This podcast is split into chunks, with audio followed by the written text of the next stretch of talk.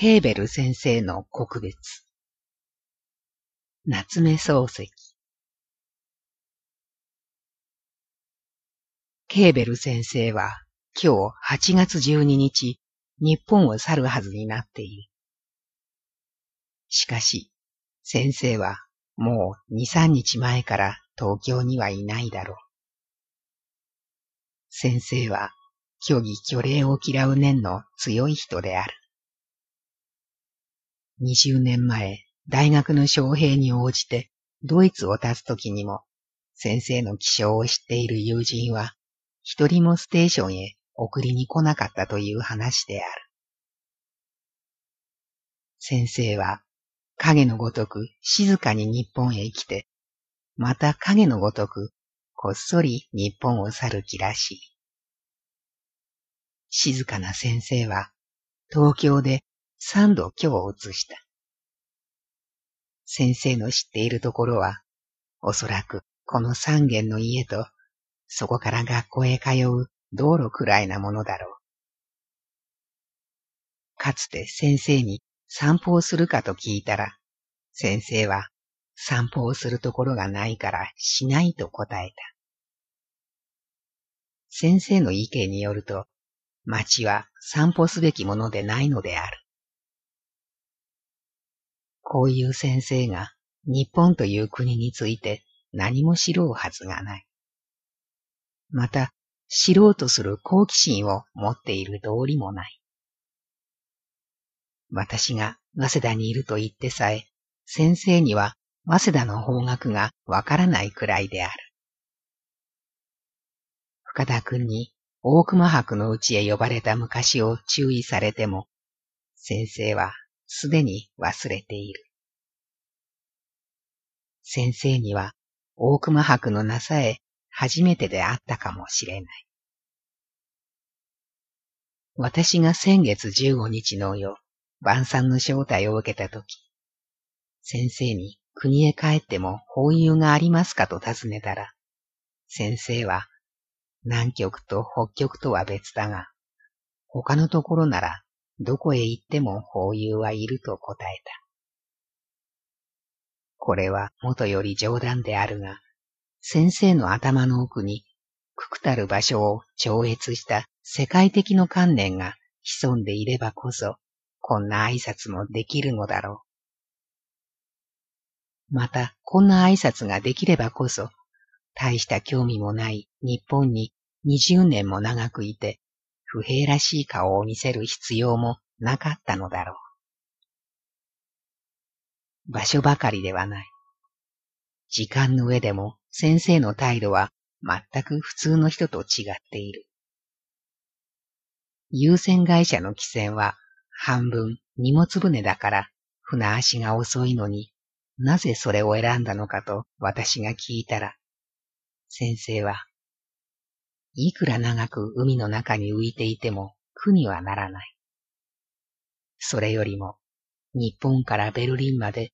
15日で行けるとか、14日でつけるとか言って、旅行が1日でも早くできるのを非常の便利らしく考えている人の心持ちがわからないと言った。先生の金銭上の考えも全く西洋人とは思われないくらい無頓着である。先生のうちに厄介になっていたものなどは、随分経済の点にかけて、普通の家には見るべからざる自由を与えられているらしく思われた。この前会った時、ある蓄財家の話が出たら、一体あんなに金を貯めてどうする料金だろうと言って苦笑していた。先生は、